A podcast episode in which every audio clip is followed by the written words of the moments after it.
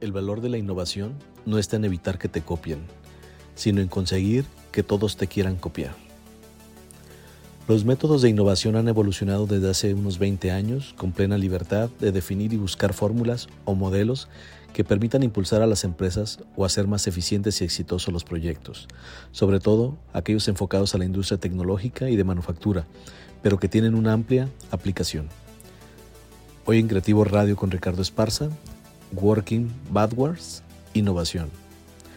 Working Badwards o trabajar hacia atrás es una metodología de Amazon que ha buscado innovar lanzando nuevos productos y servicios y el principio básico de esta metodología es muy claro. Antes de ejecutar el desarrollo de un proyecto y partiendo de las necesidades o dolores y requerimientos del cliente, se trabaja hacia atrás para prevenir que haya un desarrollo de producto que al final no resuelva la parte importante y principal del cliente.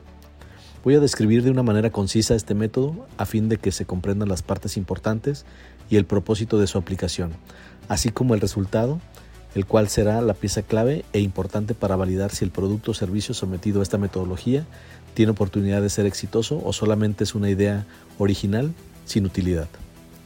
Los cuatro principios de Amazon para aplicar este modelo son 1.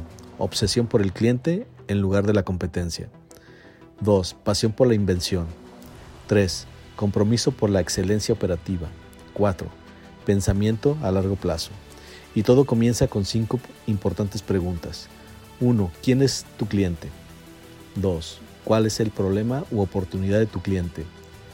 3. ¿Cuál es el beneficio más importante para tu cliente? 4. ¿Cómo sabes lo que tus clientes necesitan o quieren? Y 5. ¿Cómo debe de ser la experiencia del cliente en la solución del problema?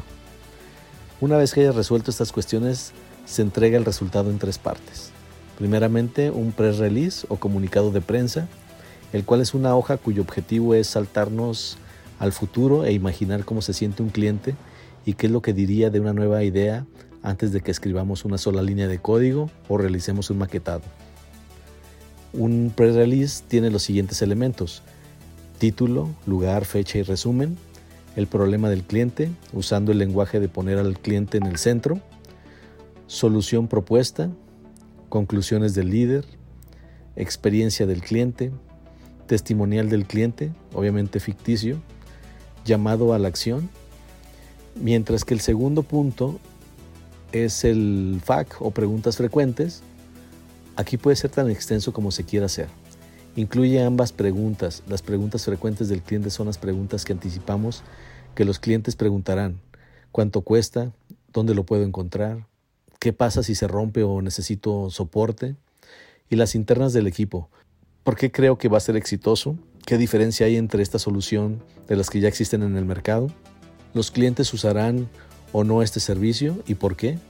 ¿Cuánto costará y cómo se integrará con... Incluye las preguntas difíciles también. Se recomienda que se lance tu press release con anticipación para juntar preguntas de ambas partes. En esta parte de la innovación no se va a tener todas las respuestas a estas preguntas, pero es más importante saber qué preguntas nos van a hacer que tener las respuestas. Por último, los visuales o prototipos. Se trata de las ideas preliminares. Pueden ser diagramas, storyboards, diagramas de arquitectura, etc. Existe para darle a entender al cliente lo que no puedes describir con palabras. Para esta práctica no se necesita ser un artista gráfico. Este documento es una conversación inicial. No debe de ser perfecto, pero permite al equipo tener un punto de partida con el documento de debate. Se hacen preguntas y es a través de la iteración que se va teniendo claridad y enfoque, permitiendo asegurarnos que estamos innovando para el cliente. Como siempre, agradezco que hayas llegado hasta aquí y si este tema te interesó, te invito a que investigues más o si necesitas ayuda en la implementación de esta metodología, con mucho gusto te podemos ayudar. Esto fue Creativo Radio con Ricardo Esparza. Hasta la próxima.